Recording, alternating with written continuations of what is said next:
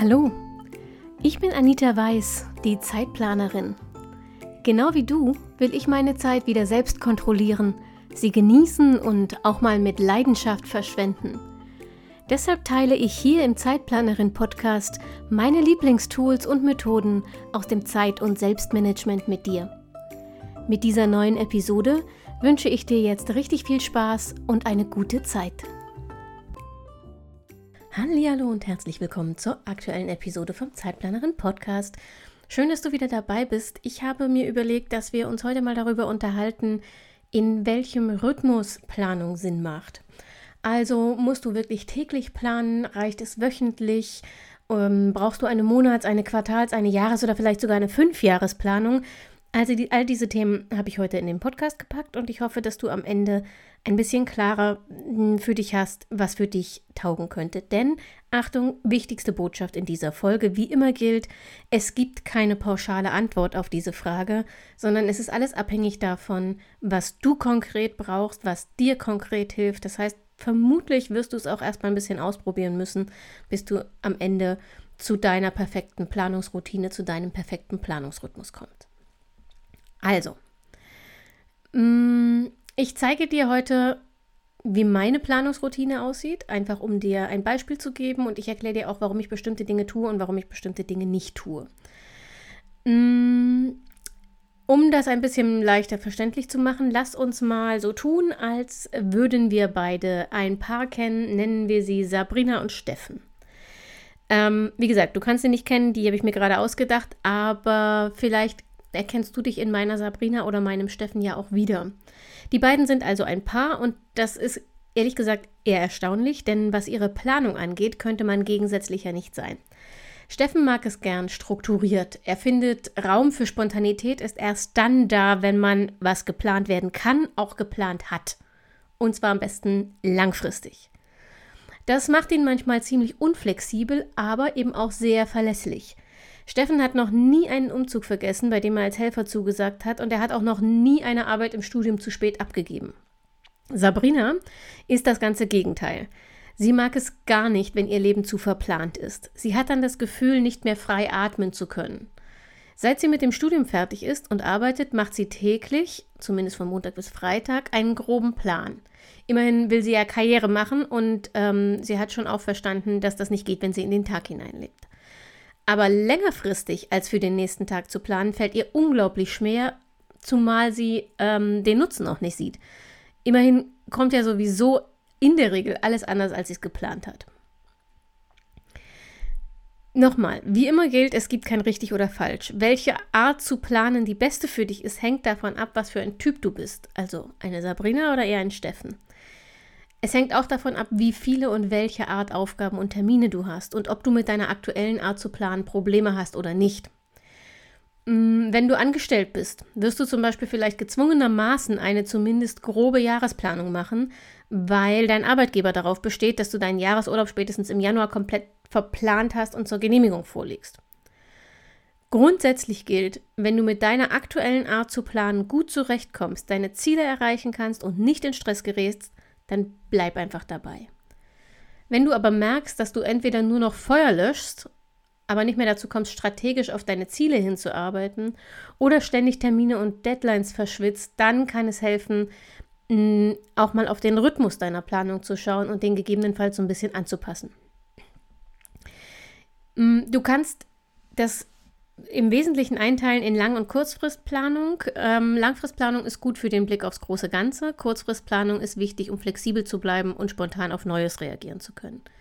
Im besten Fall besteht deine Planungsroutine also aus ein bisschen von beidem.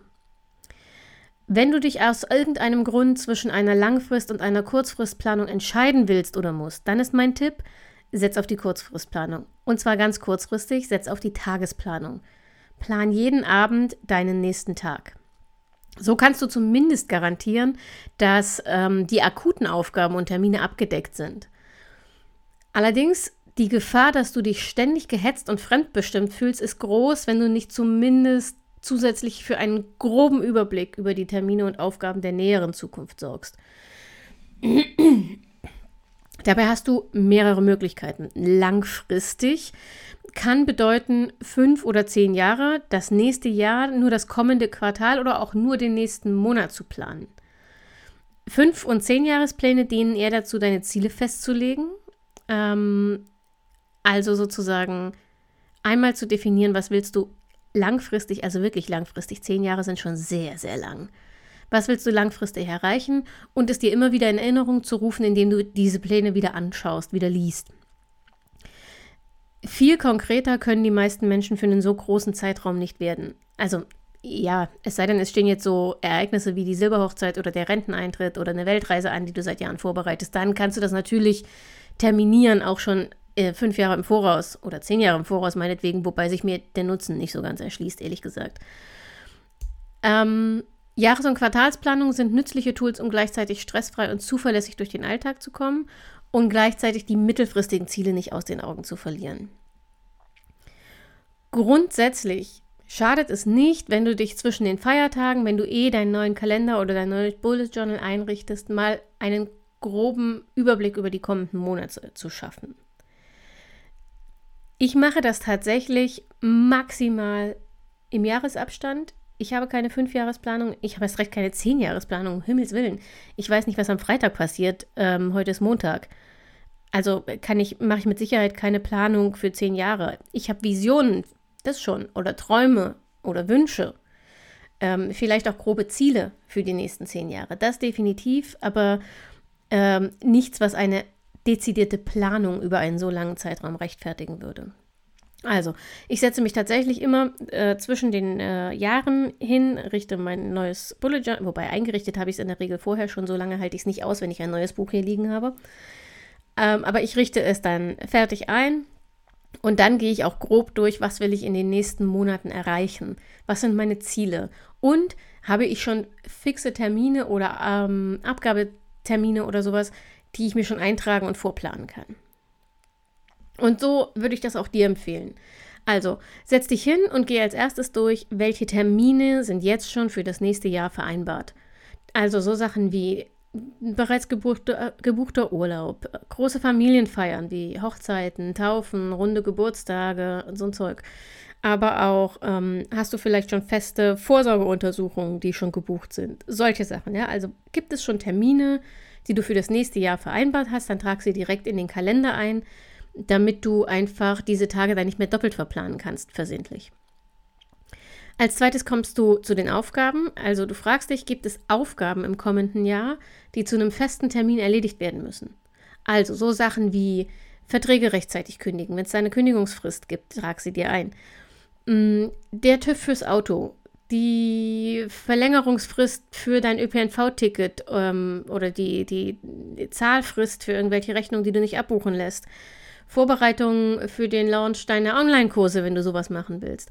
Also gibt es Aufgaben, die terminiert werden müssen, die an einen festen Termin gebunden sind, dann trag dir auch die in den Kalender ein.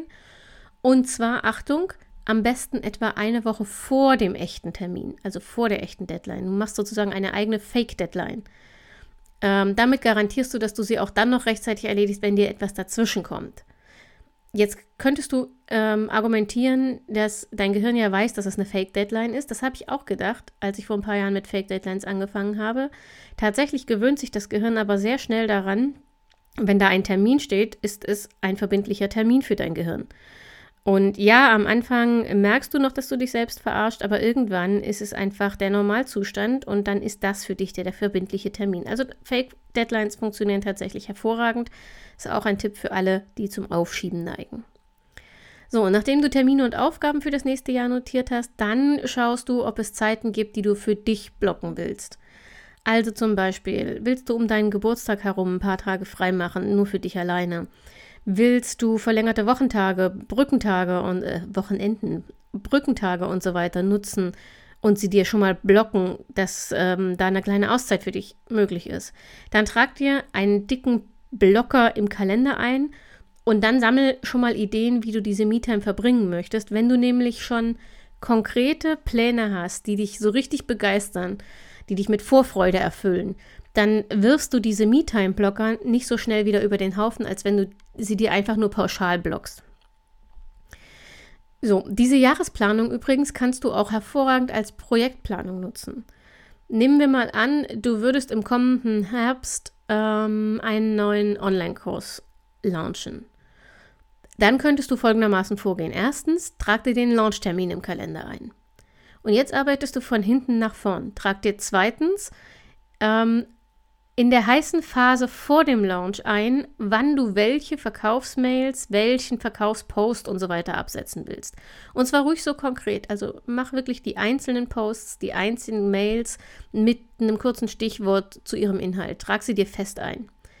Dann drittens, block dir die Phase, in der du deinen Kurs testen, dein Material Korrektur lesen lassen willst. Solche Sachen. Also wenn du so einen Testlauf machst mit Beta-Kundinnen oder sowas, dann block dir diese Phase und äh, plan die ruhig großzügig. Viertens, trag dir den Termin ein, an dem deine Inhalte fertig sein müssen, damit du diese Beta-Phase zum Beispiel rechtzeitig starten kannst. Auch hier arbeite mit einer Fake-Deadline, das gibt dir ein bisschen Puffer nach hinten. Fünftens, Block dir die Phase, die du zur Inhaltserstellung brauchen wirst. Achtung, ich habe das nicht umsonst so formuliert.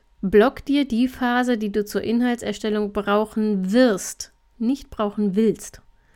Plan also realistisch und mit sehr großzügigem Puffer, vor allem wenn du nicht im Hauptberuf selbstständig bist, sondern nebenbei auch noch Familie und Hauptjob ähm, wuppen musst dann kannst du davon ausgehen, dass das alles sowieso nicht so ausgeht, wie du dir das vorstellst. Also plan mit großzügigem Puffer. Und sechstens, trag dir schließlich den Termin ein, an dem dein Konzept stehen muss. Also das, was die Basis für alle weiteren Punkte ist. Erst wenn du ein Konzept hast, kannst du die Inhalte erstellen. Erst wenn du die Inhalte hast, kannst du ähm, einen Beta-Kurs starten. Erst wenn der Beta-Kurs durch ist und du es korrigiert hast, kannst du die Launchphase beginnen und so weiter baut aufeinander auf, klassisches Projektmanagement. Mit diesen Meilensteinen, wenn du die fest im Kalender hast, kannst du sicher sein, dass du den Kurs rechtzeitig und im besten Fall eben relativ stressfrei launchen kannst. Damit das klappt, ist aber wichtig, dass du feste Termine wie Urlaub und so weiter vorher einträgst. Denn ähm, nur wenn du die vorher im Kalender stehen hast, kannst du sie bei deiner Projektplanung berücksichtigen. Und wenn du sie nicht einträgst, dann ist die Gefahr relativ groß, dass du dir den Kalender voll ballerst mit deiner Projektplanung und das nützt dir nichts. Denn ohne Auszeiten kannst, kannst du nicht effektiv arbeiten, kannst du nicht produktiv arbeiten. Ich weiß, das klingt wie eine Banalität, aber Pausen sind das, was dich am Ende kreativ und produktiv macht. Also plan die zuerst ein. Erst Urlaub, Auszeiten, andere wichtige Termine. Und da rundherum deine Projektplanung. Ebenso wichtig ist genug Puffer. Ähm, Habe ich ja eben schon mal gesagt, aber erinnere dich, du kannst und du wirst immer mal wieder krank werden. Damit du dann nicht sofort in Zeitverzug kommst, ist Puffer in jeder einzelnen dieser Projektphasen einfach wichtig. Ähm, wenn du jetzt diese Jahresplanung hast, dann kannst du darauf eine Quartalsplanung aufbauen. Und in einer Quartalsplanung kannst du die Eckpfeiler aus der Jahresplanung dann jeweils ergänzen und konkretisieren. Ich selbst nutze keine Quartalsplanung, weil ähm, ich eben diese grobe Jahresplanung habe und dann sehr konkrete Übersichtsplanungen für jeden Monat mache. Und das reicht mir vollkommen. Ähm, eine Quartalsplanung ist für mich persönlich unnötiger zusätzlicher Aufwand. Das kann bei dir aber anders aussehen. Zum Beispiel, wenn du in einem Job arbeitest, bei dem Quartale wichtige Planungsgrößen sind. Also, ähm, ich weiß nicht, jeder, der irgendwie Finanzzeug macht, macht, glaube ich, Quartalsabschlüsse. Glaube ich. Ich weiß nicht. Aber jedenfalls gibt es Berufe, in denen Quartale wichtige Planungsgrößen sind. Also, wenn das für dich so ist, dann teste Quartalsplanungen aus und ansonsten finde einfach die richtige Taktung für dich. So, Kommen wir mal zur kurzfristigen Planung. Das ist, oder ja, eigentlich ist es eher so eine Mittelfristplanung, aber mh, hm, Monats- oder Wochenplanung. Da ist die Frage, was ist denn effektiver? Soll ich meine Monate planen oder mache ich meine Wochenübersichten? Und auch da, sorry, aber ich kann wieder nicht konkreter werden, wenn, denn auch hier ist die Antwort, es kommt darauf an. Ich persönlich habe immer eine Monatsplanung und relativ häufig zusätzlich eine Wochenplanung. Du brauchst aber nicht zwingend beides. Und auch ich habe zum Beispiel, ähm, wie gesagt, nur relativ häufig eine Wochenplanung, aber nicht immer. Ich habe das für mich so aufgeteilt. Die Monatsplanung dient der Ziel- und Terminplanung. Das heißt also, in meiner Monatsübersicht lege ich bis zu drei Ziele fest, die ich ähm, in den kommenden, also für die ich in den kommenden Wochen möglichst viel Fokus aufwenden will. Und ich trage alle Termine ein, die bereits feststehen, um zu sehen, wo meine Tage schon relativ voll sind, weil ich so einfach die folgende Aufgabenplanung besser anpassen kann. Ich habe nämlich ehrlich gesagt keine Lust mehr auf Wochen, in denen ich bis zur Erschöpfung arbeite, nur um in den Wochen darauf dann an Langeweile zugrunde zu gehen. Also da verteile ich mir meine Aufgaben lieber so, dass ich mir an Tagen, die eh schon voller Termine sind, weniger Aufgaben vornehme. Diese tageskonkrete Aufgabenplanung mache ich allerdings nicht für den ganzen Monat, weil e-, ehrlich gesagt, das ist total verschwendete Zeit, das geht sowieso nie auf. Äh, und so diszipliniert bin ich einfach auch nicht, dass ich das am Monatsanfang plane und mich dann 30 Tage dran halte. Da kommen mir zwischenzeitlich viel zu viele Ideen, die ich mal ausprobieren will und die mir dann alles zerschießen würden. Die Aufgaben plane ich deshalb wochenweise oder auch von Tag zu Tag. Allerdings, das heißt nicht, dass in meiner, Monatsli in meiner Monatsübersicht keine Aufgaben stehen. Ich habe da die sogenannten Monatslisten, meine Übersichtslisten. Das sind die Sammellisten, von denen ich dir immer wieder erzähle. Auf meinen Monatslisten landen alle Aufgaben, die so auftauchen. Also die, die ich vom letzten Monat übertrage, aber auch die, die im Laufe des Monats dazukommen. Alles kommt erstmal auf die Monatsliste, in die Monatsübersicht. Da ist sie noch nicht sortiert. Also da ist sie nicht priorisiert. Die kommen einfach, die schreibe ich einfach von oben nach unten ab. Was ich seit ein paar Wochen probiere und was ich ganz gut bewährt hat. Ähm, ich habe angefangen, mir zu den Aufgaben in meiner Monatsliste immer schon dahinter zu schreiben, was ich schätze, wie lange ich dafür brauchen werde.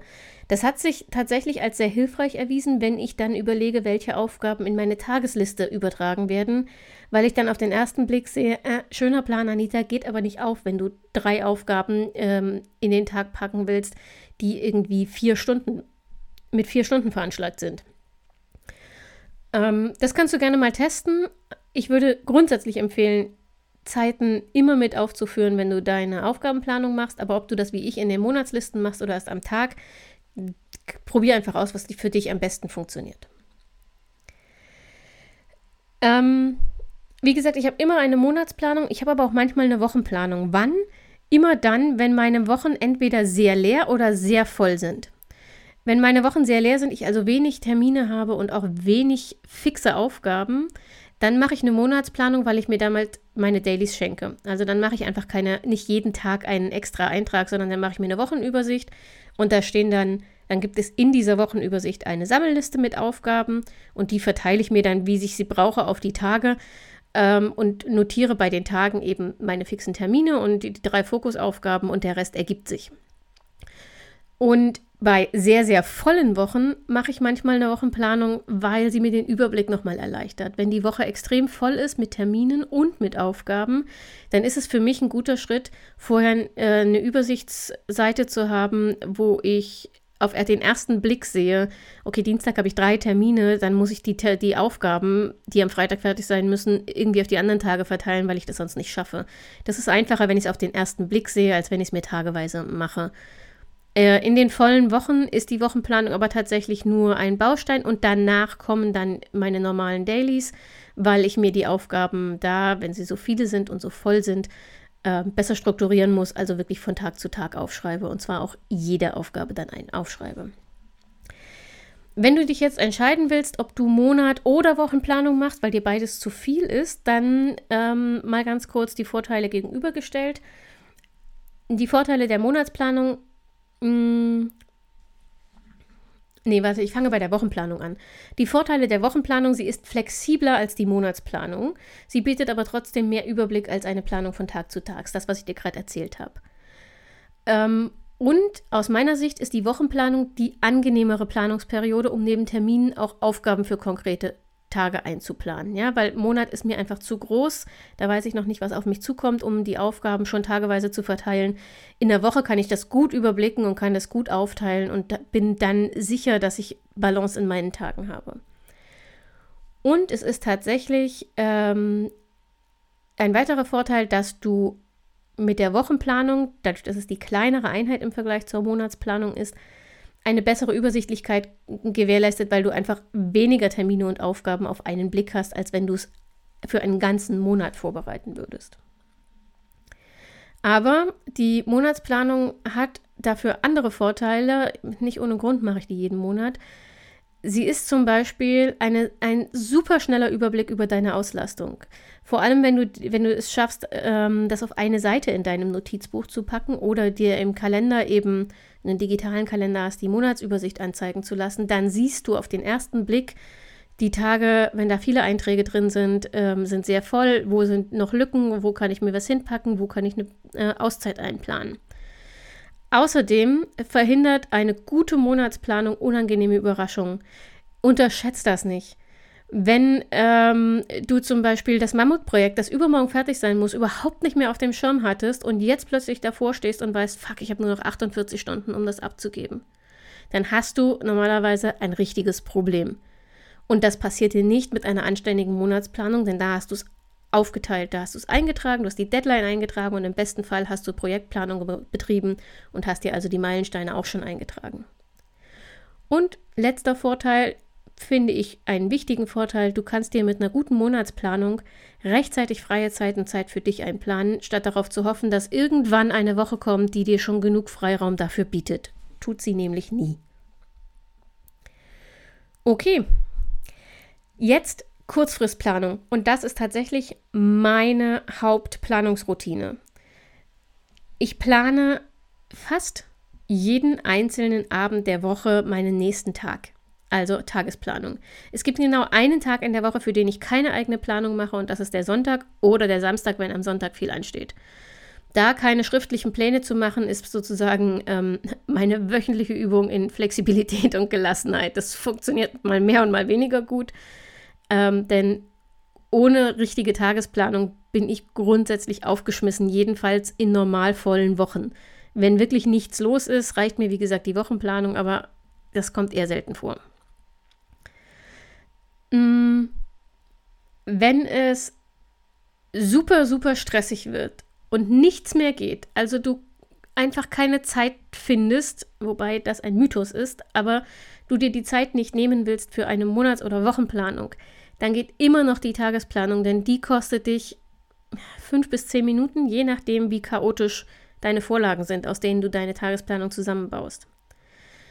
Im Bullet Journal heißt das, du schreibst Datum und Wochentag als Überschrift, schreibst darunter deine Termine für den Tag mit Uhrzeit, Kontakt und, äh, und Thema und dann kommen deine Aufgaben sortiert nach einer Priorisierungsmethode in meinem Fall meine eigene meistens, die FEM-Methode, drei Fokusaufgaben, maximal sechs Mini-Aufgaben und drei Extra-Aufgaben ähm, zur Belohnung oder wenn überraschend Zeit übrig bleibt. That's it. Damit ist die Tagesplanung eigentlich abgeschlossen.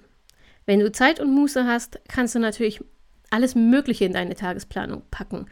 Du kannst dir aufschreiben, ähm, welche Art äh, von Sport du machen willst. Du kannst dir aufschreiben, ähm, welche Art von, von Gedanken du an diesem Tag denken willst. Also wenn es dir darum geht, dich aus so einer negativen Gedankenspirale rauszuholen, dann kannst du in deine Tagesplanung reinpacken tatsächlich, ähm, worauf du dich fokussieren willst, also auf welchen positiven Aspekt du dich fokussieren willst. Wenn ich mehr Zeit und Lust habe für die Tagesplanung, schreibe ich mir zum Beispiel schon die Fragen für meine Tagesreflexion abends vor, damit ich dann abends nur noch in Stichpunkten die Antworten notieren muss. Die Fragen ändern sich von Zeit zu Zeit. Ähm, Im Moment sind es bei mir, äh, was habe ich heute für mich getan? Was habe ich heute für meine Beziehung, meine Ehe getan? Was habe ich heute für mein gesundes Gewicht getan? Okay, der Posten ist meistens leer abends. was lief heute so richtig gut und was will ich morgen besser machen? Das sind meine fünf Reflexionsfragen. Aber wie gesagt, die ändern sich ständig. Also mal lasse ich eine weg, mal kommt eine andere hinzu, mal finde ich irgendwo ähm, online eine Inspiration für eine Frage, dann äh, baue ich die eine Zeit lang ein. Manchmal mache ich auch eine Tagesreflexion ganz ohne Fragen, sondern einfach nur wie so eine Art äh, Chronik, Tagebuch. Dann mache ich tagsüber Stichpunkte, was mir so auffällt, was ich erlebe und so weiter. Das kannst du wirklich handhaben, wie du willst. Und deine Tagesplanung ist auch nicht abgeschlossen, wenn du sie abends machst. Ja, also du planst abends deinen Tag vor, Stand an dem Vorabend. Und dann wächst diese, dieses Daily, dieser, diese Tagesübersicht im Laufe des Tages. Du kannst neue Aufgaben hinzuschreiben, egal ob die für heute sind oder ob du sie nur notierst für die nächsten Tage. Du kannst ähm, Termine aufschreiben, die dazugekommen ist. Du kannst auch Notizen zu den Terminen hinzufügen, die an dem Tag ähm, absolviert wurden. Und du kannst eben auch diese Tagesreflexion hinzufügen. Wenn du die Tagesreflexion mit Fragen machst, dann äh, gib bitte Acht, dass du Fragen auswählst, die für dich gerade wichtig sind. Ähm, meiner Meinung nach sollte die Reflexion dir immer wieder vor Augen führen, woran du aktuell arbeiten willst und vielleicht auch, warum dir das wichtig ist. Ähm, es nützt dir deshalb nichts, wenn du einfach den Fragenkatalog von anderen abarbeitest. Das ist im Zweifel nur verschwendete Zeit, wenn es dich nicht weiterbringt. Also überleg dir wirklich, was sind deine Themen, was sind deine Fragen, worüber willst du am Abend nochmal reflektieren, ob es an dem Tag gut gelaufen ist oder nicht. Am Ende der Woche oder des Monats kannst du überlegen, ob du die Antworten auf deine Reflexionsfragen nochmal in einer Übersicht zusammenfasst ähm, oder sie dir auch einfach nur durchliest, weil so kannst du dann viel effektiver bewerten, wie die Woche oder der Monat gelaufen ist. Das Gefühl, das wir haben, wenn wir uns so zurückerinnern, ist nämlich kein wirklich guter Ratgeber. Und dank der konkreten Antworten auf deine konkreten Fragen kannst du zum Beispiel, ähm, also A, kannst du genauer einschätzen, was ein guter oder ein schlechter Monat und B, kannst du daraus auch konkrete Maßnahmen für die nächste Woche oder den nächsten Monat ableiten, um deinem Ziel noch näher zu kommen. Okay, das war ein kleiner Exkurs, weil eigentlich hat die Tagesreflexion mit der Tagesplanung nicht so viel zu tun, aber damit die Tagesplanung dir wirklich nützt und nicht mehr Zeit in Anspruch nimmt als unbedingt notwendig, brauchst du aus meiner Sicht ein paar Dinge. Erstens, du brauchst einen Kalender. Wenn du nur von Tag zu Tag planst, stößt du sehr schnell an deine Grenzen, wenn es um Termine geht. Denn ähm, egal ob jetzt Arzttermine oder Kaffeeklatsch mit einer Freundin oder sowas, sowas machst du nie für den nächsten Tag aus. Wie verhinderst du also, dass du den Termin vergisst, wenn du nur eine Tagesplanung machst? Du kannst, wenn du eine Monatsplanung im Notizbuch hast, das in deine Not Monatsplanung eintragen. Für mich, weil das ist ja im Prinzip dann auch ein Kalender, für mich hat es sich bewährt, ähm, auf einen digitalen Kalender zu setzen. Ich benutze ähm, Google Kalender als App auf dem Handy, als Webanwendung auf dem Desktop und das synchronisiert sich dann miteinander und mit so ziemlich jeder anderen Software dieser Welt, die Termine setzt. Also zum Beispiel Zoom und sowas lässt sich alles automatisch eintragen. Äh, sind alles persönliche Empfehlungen, nicht gekauft, nicht bezahlt, nicht gesponsert. Der Vorteil dieses digitalen Kalenders, erstens, ich habe ihn immer dabei im Handy, das ist einfacher rauszuholen als äh, mein Bullet Journal. Und zweitens, es ist einfacher, Termine zu verschieben oder abzusagen. Ich hasse das, wenn ich in meinem Bullet Journal Termine durchstreichen muss oder so. Das finde ich ganz fürchterlich hässlich. Und deshalb mache ich langfristig oder mittelfristige Terminplanung ausschließlich im Kalender.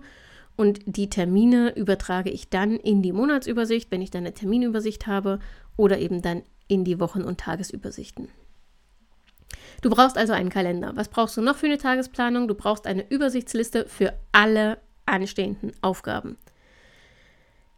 Ähm, du musst irgendwo alle deine Aufgaben notiert haben, damit du für den jeweiligen Tag wählen kannst, was gerade wirklich wichtig ist, ohne alles andere zu vergessen.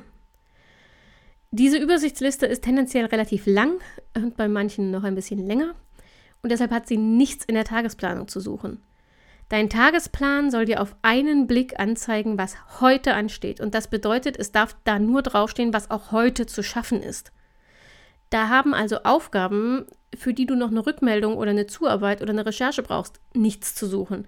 Da haben Aufgaben nichts zu suchen, die länger dauern, als du heute Zeit hast. In einer Tagesplanung kommen nur die Aufgaben zum Zug, die heute wichtig sind und heute zu schaffen sind. Aber damit du alles andere nicht vergisst oder dein Gehirn ständig Angst hat, dass du es vergisst, musst du alles irgendwo aufschreiben. Ich empfehle dafür so eine Sammelliste. Wie gesagt, ich habe die in meiner Monatsübersicht. Du kannst die auch als fortlaufende Liste machen, wobei sie dann sehr schnell sehr unübersichtlich wird. Probier dich da einfach ein bisschen aus, aber bitte, bitte, bitte führe eine Sammelliste für deine Aufgaben ein. So, und die dritte Sache, die du brauchst für eine gelungene Tagesplanung, du brauchst ein System, um Aufgaben zu bewerten, also zu priorisieren. Du musst auf die eine oder andere Weise entscheiden, welche Aufgabe wichtig oder dringend oder lustig oder kurz genug ist, um sie für den heutigen Tag zu qualifizieren. Du kannst das nach klassischen Kriterien machen, dann sind die Aufgaben zuerst dran, die dringend und wichtig oder zumindest eins von beiden sind. Du kannst aber auch deine eigenen Kriterien ähm, aufstellen, um zu priorisieren. Nur bitte stell welche auf. Denn wenn du einfach nach Bauchgefühl auswählst, was du heute erledigen willst, bleiben die langweiligen Aufgaben garantiert liegen und machen dann Stress, wenn du sie kurz vor Deadline durchprügeln musst. Also, Kalender, Sammelliste für Aufgaben, System zum Priorisieren. Hast du diese Voraussetzung erfüllt, kann es sein, dass du sogar nur mit einer Tagesplanung klarkommst und auf die Langfristplanung verzichten kannst. Das wäre sozusagen die kürzestmöglichste Methode für eine vernünftige Planungsroutine. Damit brauchst du jeden Abend fünf bis zehn Minuten vielleicht und möglicherweise am Ende der Woche nochmal irgendwie so 10 bis 15 Minuten, um die Sammelliste zu, äh, durchzugehen und deinen Kalender zu pflegen. Ich empfehle dir zumindest die Jahresplanung trotzdem mal auszuprobieren. Darauf kannst du dann nämlich im Laufe der Monate immer wieder zurückgreifen und verlierst so deine Ziele nicht aus dem Blick, auch wenn der Alltag dich fest im Griff hast und alles nicht so läuft, wie du dir das eigentlich im Dezember vorgestellt hast. Meine Monatsplanung, es ist ein bisschen eine Typfrage. Mir gibt die Monatsplanung tatsächlich Ruhe, weil ich das Gefühl habe, ich habe alles im Überblick, ich habe alles im Griff, es kann mich nichts überraschen ähm, und ich habe die Kontrolle über meine Zeit den ganzen Monat. Aber wenn dir das zu viel ist und du das Gefühl hast, es engt dich ein, dann lass es einfach weg. Dann probier es einfach nur erstmal mit der Tagesplanung. So, im Prinzip bin ich am Ende und ich weiß, dass dich das möglicherweise gerade alles ein bisschen erschlagen hat. Und vielleicht hast du jetzt das Gefühl, dass du die nächsten drei Wochen nur noch mit Planung der Planung beschäftigt bist. Ich kann dir sagen, das täuscht. Ich habe jetzt in dieser Episode jeden Schritt einer Planungsroutine extrem ausführlich beschrieben. Aber wie immer ist der wichtigste Punkt eigentlich nur die Regelmäßigkeit. Erinnere dich nochmal an Sabrina und Steffen aus meinem Eingangsbeispiel. Auch die beiden könnten viel friedlicher miteinander leben, wenn sie gemeinsam eine Minimalplanung machen würden, wie sie Sabrina entgegenkommt, die aber regelmäßig wie Steffen es braucht. Sie könnten sich also nach Weihnachten hinsetzen, die restlichen Plätzchen verputzen, Glühwein trinken und dabei gemeinsam die Eckpfeiler des nächsten Jahres festlegen. Und ab Januar dann einfach nur von Tag zu Tag planen, aber dafür eben jeden Abend gemeinsam fünf Minuten investieren, damit jeder weiß, was beim anderen so los ist am nächsten Tag und keiner gemeinsame Termine vergessen kann. Der Clou ist, wenn du regelmäßig, also täglich oder mindestens wöchentlich planst, bist du in weniger als 15 Minuten durch. Das hängt immer so ein bisschen davon ab, wie gut du deinen Kalender und deine Aufgabenliste gepflegt hast und wie schnell du denkst und schreibst. Planst du nur, wenn alles schon über dir zusammenbricht, brauchst du viel länger und du triffst aufgrund deiner Panik keine klugen, also keine effektiven Entscheidungen mehr. Um dir zu zeigen, dass Planung tatsächlich nicht so viel Zeit kostet, wie du vielleicht denkst, fasse ich dir jetzt nochmal meine eigenen Planungsroutinen samt Aufwand zusammen. Achtung, ich unterteile das und reine Planungszeit meint Nachdenken, Einschätzen, Aufschreiben. Der Gestaltungsexzess, von dem ich rede, der geht deutlich darüber hinaus und meint viel Farbe, Schablonen, Sticker, Handlettering und was mir sonst noch an kreativen Dingen einfällt. Das ist absolut nicht notwendig, sondern meine Art zu entspannen und die baue ich in meine Planungsroutine immer mal wieder mit ein. So, also, ich fange langfristig an. Ja, ich habe ja gesagt, ich starte zu Jahresanfang. In der Regel ein neues Bullet Journal, mache aber auf jeden Fall ein Jahressetup, also eine Jahresplanung. Mm, in ein Bullet Journal, in mein Notizbuch passen in der Regel nur drei bis vier Monate, aber ganz vorn habe ich immer eine Übersicht über das ganze Jahr. Wobei ich im nächsten Jahr experimentiere und wahrscheinlich nur die vier Monate eintrage, die da drin sind. Mal gucken.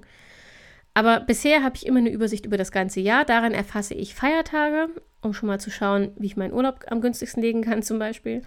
Und fixe Termine, sofern ich schon welche habe. Und außerdem trage ich mir die Geburtstage der wichtigen Menschen in meinem Leben ein, in der Hoffnung, sie in diesem Jahr dann mal nicht zu vergessen. Ähm, zusätzlich nehme ich mir in der Jahresplanung Zeit, die Jahresziele zu definieren oder eine Bucketlist mit Dingen anzulegen, die ich im kommenden Jahr erreichen oder erleben will. So, Aufwand. Die reine Planungszeit sind circa 90 Minuten. Also reine Planungszeit. Ich überlege mir, was ich machen will. Ich äh, denke kurz darüber nach, wann und wo und ich schreibe es auf. Inklusive eskalierendem Gestaltungsexzess, den ich mir bei neuen Bujos tatsächlich äh, in aller Ausführlichkeit gönne. brauche ich für eine Jahresplanung in Anführungsstrichen circa sechs Stunden. Monatsplanung. Meine Monatsplanung ist ein bisschen aufwendiger als die Jahresplanung. Klingt äh, absurd, ist aber so, weil ich in der Monatsplanung auch nochmal eine Zielplanung mache und vor allem relativ viel Gewohnheitstracking einbaue. Auch das ist nicht notwendig. Mir macht es einfach Spaß. Ich finde es spannend. Ich überlege mir also nicht nur, worauf ich in den kommenden Wochen meinen Fokus richten will, das sind meine Ziele, sondern ich lege auch Tracker für Dinge an, auf die ich gezielt achten will. Etwa, dass ich sieben Stunden schlafe pro Nacht oder zwei Liter Wasser am Tag trinke, täglich frische Luft habe und so weiter. Hier wende ich inzwischen tatsächlich relativ viel Zeit auf, um wirklich zu entscheiden, was ich tracken will, damit ich einen echten Nutzen davon habe und nicht nur aus Selbstzweck tracke. Aber der wichtigste und aufwendigste Teil ist meine Aufgabenplanung in der Monatsplanung. Ich trage zunächst alle Termine in eine Datumsliste ein. Das geht relativ fix und dient wirklich nur der Übersicht, weil Terminplanung ja am Kalender stattfindet. Und dann schreibe ich aber meine Monats-To-Do-Listen und zwar tatsächlich Mehrzahl. Das musst du nicht übernehmen. Ich mag es nur gern so übersichtlich wie möglich und deshalb trenne ich meine To-Do-Listen nach Lebensbereichen. Ich führe also eine Sammelliste für berufliches, eine für die Zeitplanerin und eine für privates. Wichtig, ich zwinge mich dazu, Aufgaben, die im Laufe des Monats dazukommen, erstmal auf die Monatsliste zu schreiben und erst von dort kommen sie dann auf die Wochen- oder Tagesliste.